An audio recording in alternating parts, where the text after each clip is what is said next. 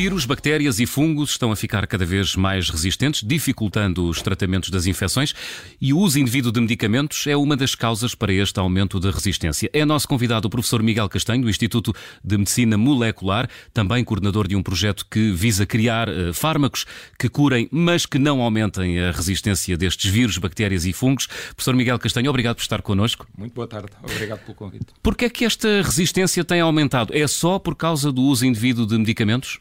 Eh, não, essa é uma ideia errada. É que temos usado antibióticos em doses massivas, não só na saúde humana, hum? mas também, por exemplo, nos detergentes, nas limpezas, na agricultura, na pecuária. Temos usado doses massivas de antibióticos em todo o ambiente. Vivemos num ambiente cada vez mais ascético, não é? Queremos viver num ambiente hum. cada vez mais ascético, com aquela ilusão de que estaremos cada vez mais seguros quanto mais ascético for o ambiente. Mas estamos a criar, na realidade, um ambiente anormal e que, na realidade, estamos a fazer uma pressão seletiva e estamos a escolher as, as, bactérias que precisamente conseguem resistir àqueles antibióticos todos. Porque e, matamos tudo o resto, sobram as resistentes, multiplicam-se as resistentes e tomam conta. Portanto, não estamos a escolher necessariamente as que queremos que vivam connosco. Exatamente. Estamos na ilusão que conseguimos matar tudo e, na realidade, há uma pequena fração que não morre e acaba por tomar conta do ambiente e nós, mais cedo ou mais tarde, entramos em contacto com elas. Hum. Muitas vezes em ambiente hospitalar e é aí que vem o perigo o perigo maior. E porquê essa ilusão? Não há conhecimento científico hoje eh, em quantidade suficiente para invertermos esta tendência que estamos a trilhar? Existe conhecimento científico, mas ao longo do século XX as ambições humanas foram mudando. Enquanto as doenças infectocontagiosas eram de facto os grandes problemas da saúde humana no início do século, como o sarampo, por exemplo, o que é certo é que criámos soluções para essas, para essas maleitas e, por exemplo, há uma vacina para o sarampo que é extremamente eficaz e, e, e fomos-nos esquecendo das doenças infectocontagiosas, sobretudo ali a partir da Segunda Guerra Mundial, com o desenvolvimento tecnológico e fomos à Lua, começámos a ambicionar muito mais para a espécie humana e fomos-nos esquecendo dos micróbios e começámos a prestar mais atenção a doenças que limitavam mais a nossa longevidade, uhum. como o câncer e outro tipo de, de doenças, e, e menosprezámos os micróbios. O que acontece? Houve uma redução do investimento em novos antibióticos e, e novos novas moléculas que nos protegem uh, desses, desses micróbios. E às tantas, eh, no jogo do gato e do rato, que é os micróbios a adaptarem-se, né? vírus, bactérias, fungos a adaptarem-se, e nós a criarmos novos, novos antibióticos, nós fomos perdendo a corrida porque os, os, os micróbios começaram a, a multiplicar-se em grande ritmo, a encontrar novas variantes em grande ritmo, aliás, como estamos a testemunhar agora com, com hum. o SARS-CoV-2, e nós não acompanhamos o ritmo com o desenvolvimento de novos antibióticos e chegámos à situação atual em que a Organização Mundial de Saúde coloca este problema entre os 10 maiores desafios da saúde humana. Era, era precisamente, que, era precisamente por aí que a, a minha pergunta, se já, já estamos perante um problema de saúde pública. Estamos, um problema de saúde pública de, de dimensões muito grandes. Tal como eu disse, a Organização Mundial de Saúde colocou-a no, no, no, top 10 dos problemas de, de, maior dimensão, tanto que a Organização Mundial de Saúde se juntou à FAO, não é? a Organização da, da Agricultura e a, e a Organização da Saúde Animal, para, em conjunto, porque de facto não é só um problema de saúde humana, é um problema de ambiente no global, para em conjunto tentar encontrar uma solução. E o que é certo é que nós estamos a assistir, por exemplo, ao aparecimento de bactérias muito, muito resistentes. Algumas delas já apareceram, felizmente ainda estão confinadas, mas já apareceram para as quais não existe antibiótico nenhum uhum. disponível. Muitas delas só têm um que resta disponível, algumas delas já nenhum e, e, e estamos com poucos antibióticos um, prontos a serem, a serem um, lançados no mercado e a serem usados. Então, e qual é a solução? Como é que conseguimos ultrapassar o problema com que agora nos confrontamos? Existem duas, duas grandes linhas. Uma delas é temos que acelerar o desenvolvimento de novos antibióticos. Por outro lado, temos que fazer um uso mais racional dos antibióticos e temos que nos voltar para vias de, de, de proteção, digamos assim, que não sejam antibióticos. Temos que revalorizar. Que vias uh, são essas? Uh, temos que revalorizar a higiene sobre o uso dos antibióticos por exemplo, estou a falar da higiene das mãos, estou a falar da higiene na confecção dos alimentos. Nós, nós temos que criar um ambiente seguro por via da higiene, não exatamente por via da, da utilização de antibióticos. Temos que apostar na vacinação, por exemplo. A vacinação é uma prevenção e, portanto, uh, o facto de estarmos vacinados contra uma série de doenças um, torna desnecessário depois utilizar antibióticos contra os agentes causadores dessas doenças e manter práticas seguras que, consoante a doença, podem, podem uh, ter configurações diferentes. Por exemplo, a prática segura para nos proteger da gripe ou do SARS-CoV-2 agora é a utilização de máscara. Por exemplo, um, para a SIDA é a utilização de, de preservativo e tomar uh, uh, procedimentos defensivos.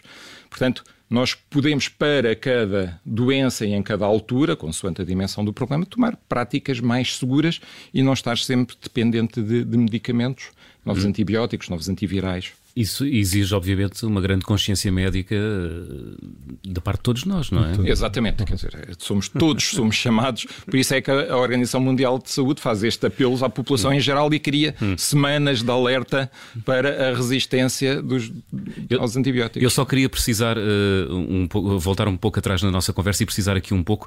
Uh, nós sabemos qual é a taxa, quão mais resistentes são as bactérias, os fungos e os vírus em relação a algum patamar da nossa história? Há algum termo de comparação? Nós conseguimos saber, não é, não é preciso ir muito atrás, aliás, podemos comparar uh, as variantes resistentes com uhum. variantes não resistentes. E nós sabemos que a mortalidade associada a variantes resistentes de várias bactérias, por exemplo, é superior em 60% à mortalidade associada a variantes não resistentes pela simples razão que, por vezes, faltam antibióticos para tratar aquelas pessoas.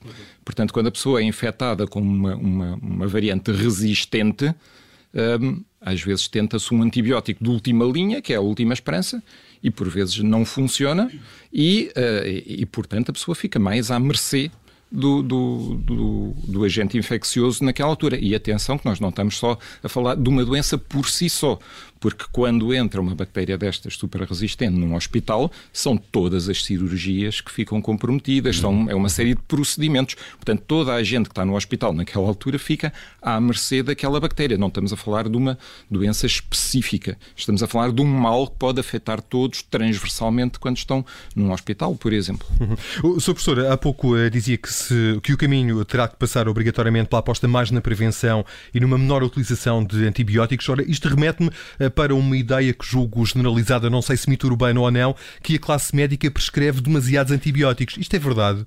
Não, é, é o problema principal não é esse. Ainda que possa ser verdade, a, a, dimensão do problema não é essa. A grande dimensão do problema é o uso massivo de antibióticos em tudo o que fazemos. Quer dizer, no, há detergentes para a louça com antibióticos, há detergentes para o chão com antibióticos, há, há, há produtos para o cão com antibióticos. Tudo tem antibiótico e tudo promete um, um, ambiente livre de bactérias e antibacterianos em todo o lado. Essa é a grande dimensão do problema. A prescrição é uma, é uma dimensão relativamente pequena e não será a maior. Quer dizer, a, a prescrição excessiva não será a maior dimensão do problema. A automedicação ou a medicação aconselhada pelo amigo e pelo vizinho do lado, por exemplo, será um, um problema bem maior. Uhum. A primeira infância é determinante para se desenvolver um organismo resistente a este é. tipo de vírus, bactérias, porque há aquela crença popular de dizer, bom, o chão uh, para o meu bebê é o melhor antibiótico. Bom, depende do chão, depende do chão, mas, mas é, em alguns países revaloriza-se, por exemplo, que o, o campo de, de brincar hum. das crianças, mesmo associado ao infantário e tudo mais, seja de novo um regresso à natureza, isto é, que seja um chão de terra e de areia, para a criança possa contactar com a natureza e desenvolver as suas próprias resistências. Que é proibido em Portugal. Eh, em, em, parques infantis há determinados materiais que são proibidos. São proibidos por questões de segurança Isso. física, não é? por causa das quedas e tudo mais. Falava há pouco, uh, dizia há pouco eu, uh, que o professor Miguel Castanho coordena um projeto no Instituto um, eh, de Medicina Molecular, Exatamente. precisamente que visa criar fármacos uh, que curem, mas que não aumentem a resistência dos vírus, bactérias e fungos. O que é que está a ser feito e uh, há luz ao fundo do túnel?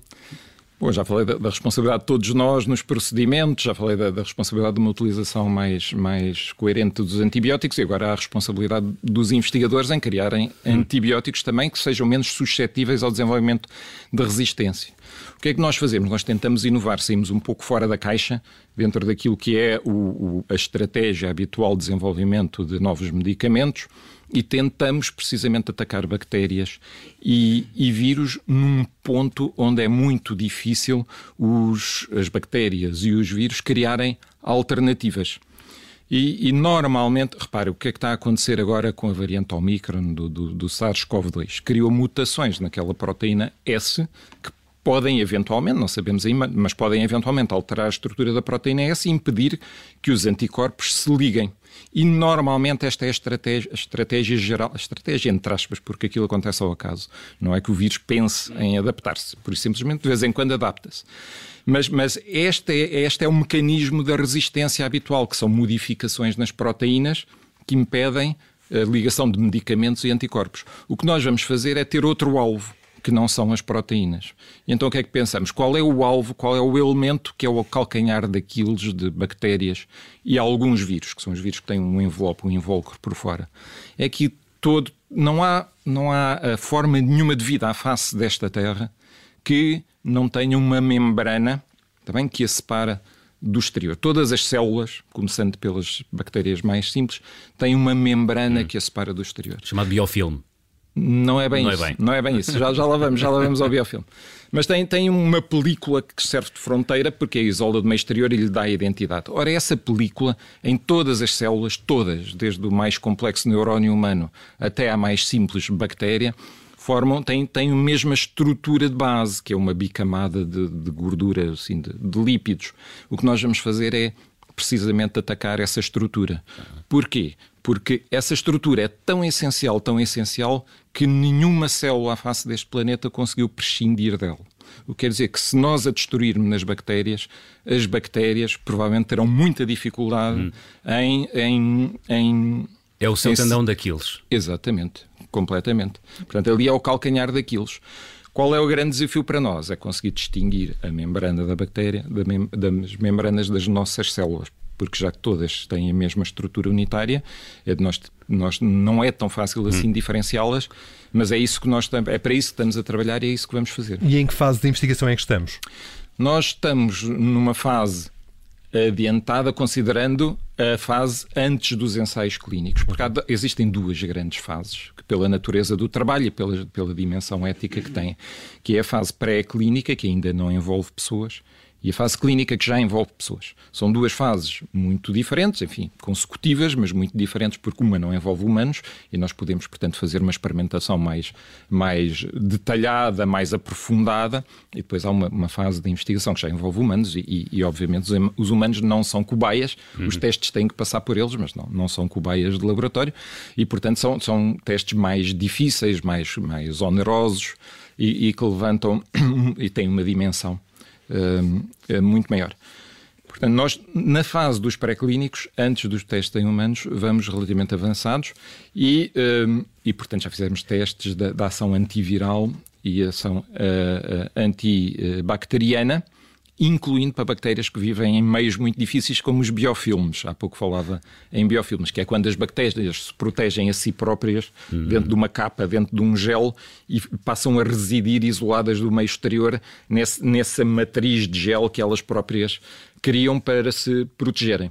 E nós temos que Portanto, criar já antibióticos. É outro, já é um outro nível é de outro proteção. nível. Hum. Portanto, nós temos que criar antibióticos que difundam nesse gel, consigam penetrar nesse gel, chegar às bactérias como os nossos antibióticos atacam na superfície da bactéria, desde que lá cheguem, acabam por matar as bactérias. Sr. Professor, eh, só mais uma pergunta e aproveitando a sua presença aqui nos estúdios da Rádio Observador, o Sr. Professor já fez referência ao Omicron. Está preocupado com esta nova variante da Covid-19? Eu estou preocupado no sentido em que temos que estar alerta. Não, é? não, não podemos encarar com despreocupação, não é? porque podemos ser apanhados desprevenidos. Mas eu não creio que, que venha aí obrigatoriamente algo muito pior também tenho, tenho, estou certo que se vier algo pior, nós já aprendemos nestes últimos quase dois anos de pandemia, já aprendemos o suficiente para lidar e estaremos à altura para lidar com a Omicron se ela de facto for pior. Mas não tem que ser pior, só porque há uma série de mutações na proteína S. Um, as proteínas não se medem aos palmos, as mutações também não se medem aos palmos. O que interessa não é o número de mutações, mas é o impacto que elas têm na ligação às células humanas e à ligação aos antibióticos, e portanto está em aberto a consequência que tem para a perigosidade da doença. Mas se é para nos entregarmos a, a, a, a configurações e a cenários possíveis, também é possível que crie uma doença menos grave e que, sobrepondo-se à delta, bem, acabe por pôr de lado uma variante que causa uma doença mais grave. Eventualmente, não sabemos. Chamada não é? seleção natural. Sim, mas eventualmente, sim, porque seria um bom negócio, entre aspas, para o vírus, não é? Porque preserva o seu hospedeiro, multiplica-se mais, transmite-se mais. Do ponto de vista da evolução natural do vírus, isto é um bom negócio. É, porventura, um risco para os sistemas de saúde? Não, depende da gravidade da, gravidade. da doença que causa. Imagine que, no limite, quer dizer, não, não creio que vá acontecer, mas vamos imaginar, vamos ser super otimistas agora, e vamos imaginar que causa o equivalente a uma, uma pequena constipação, certo?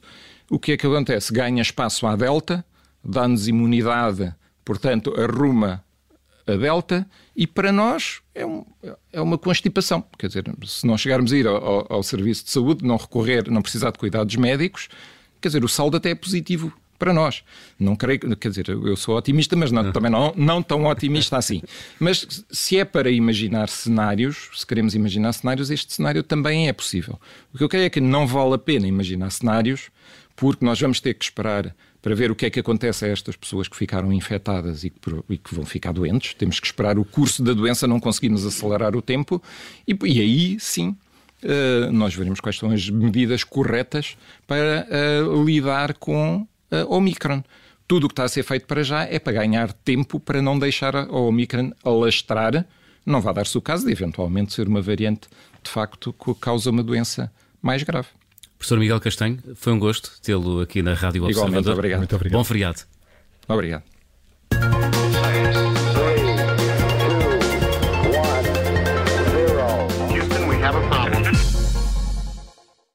Obrigada por ter ouvido este podcast. Se gostou, pode subscrevê-lo, pode partilhá-lo e também pode ouvir a Rádio Observador online em 98.7 em Lisboa e em 98.4 no Porto.